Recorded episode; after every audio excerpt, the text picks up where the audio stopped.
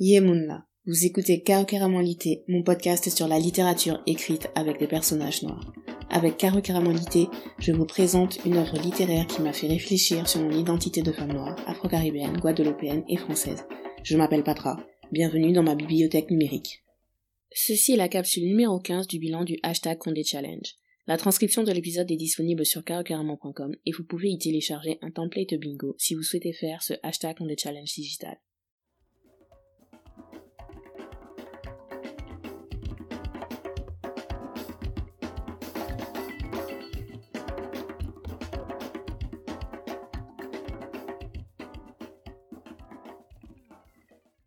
Les Belles Ténébreuses, 2008. Né à Lille, de père guadeloupéen et de mère roumaine, Kassem ne sait où se situer et se voit forcé d'endosser des identités qu'il n'a pas choisies. Il rencontre le docteur Ramzi, dont il devient l'assistant et le protégé. Le médecin a une réputation sulfureuse. Kassem soupçonne des pratiques douteuses, voire coupables. Mais Ramzi exerce sur lui une fascination dont il ne peut se défendre. Ce docteur Ramsey est-il vraiment un sauveur? Kassem saura-t-il s'affranchir de lui? Énigmes et rebondissements sur un rythme haletant nous entraînent dans l'univers de Marie Scondé, sur les pas de son héros au destin à la fois burlesque et pathétique. Là, on entre dans une nouvelle phase de la bibliographie de Marie Scondé. Une phase qu'on pressent depuis la belle créole, mais qui s'exprime pleinement avec les belles ténébreuses en attendant la montée des eaux et le fabuleux triste destin d'Ivan et d'Ivana. Pour moi, les trois derniers romans que je viens de citer se lisent comme une trilogie parce qu'ils ont des thèmes similaires, des structures similaires et ils ont des références artistiques communes, notamment par rapport à la culture haïtienne.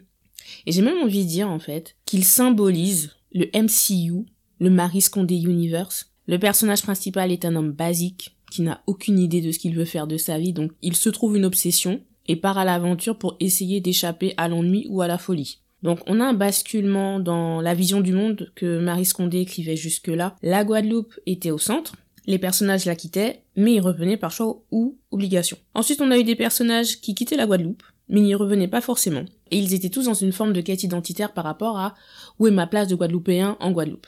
Là, on a des personnages qui cherchent leur place dans le monde. La Guadeloupe, en fait, n'est qu'un point dans une trajectoire qui s'établit en passant d'un pays à l'autre, d'un continent à l'autre. Kassem est la forme la plus poussée du basique. Aucune personnalité. Il veut être libre et heureux, mais il ne sait pas comment l'être parce qu'il ne sait pas où est sa place. Il a l'impression d'être un étranger partout, même dans sa propre famille, il est maltraité par tout le monde, même par sa propre famille. En face de lui, on a le personnage de Ramsey qui est fascinant, c'est un caméléon capable d'adopter n'importe quelle identité et de faire du mal sans aucun état d'âme. Et dans notre entourage, il y a beaucoup de Ramsey. Ces personnes qui ont l'air bien sous tout rapport mais en fait ne sèment que le chaos autour d'elles. Ce sont des prédateurs qui ne vivent qu'en faisant du mal aux autres. Dans ce roman, c'est la première fois où Marie Scondé explore les dynamiques de pouvoir dans une relation exclusivement masculine. Je dis bien masculine et pas homosexuelle.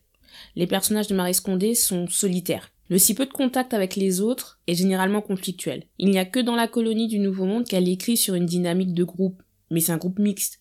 Dans Hugo le Terrible, on voit une représentation d'amitié masculine, mais ce sont des préados, donc bon, j'ai envie de dire, euh, c'est pas que ça compte pas, hein, c'est important comme représentation, mais c'est pas, ce ne sont pas des adultes. Avec Les Belles Ténébreuses, c'est le premier roman où le focus est vraiment sur une relation entre deux personnages masculins. Et moi, ce que je retiens, c'est que tout être humain, homme comme femme, peut se faire retourner le cerveau dès qu'on lui manifeste un semblant d'affection. Le titre hashtag Stream Caribbean est Passage de Grégory Priva. Grégory Priva, c'est mon coup de cœur jazz de 2020. C'est un pianiste martiniquais. Il n'a pas peur de mêler les sonorités électro et jazz. J'ai enfin pu le voir en concert en décembre 2021. Je vais vous raconter tout ça dans un hors-série. Mais en tout cas, je peux vous dire que j'ai eu mon moment fangirl. et je suis trop contente.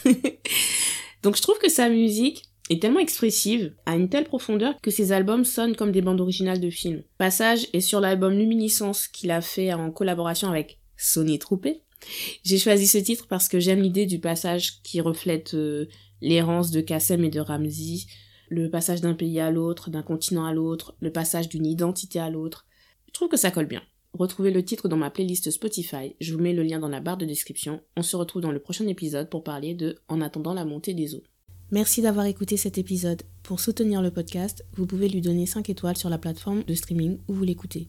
Pour suivre l'actualité de Caroqueraman, abonnez-vous à la newsletter et vous pouvez me suivre sur Instagram et Twitter, caroqueraman.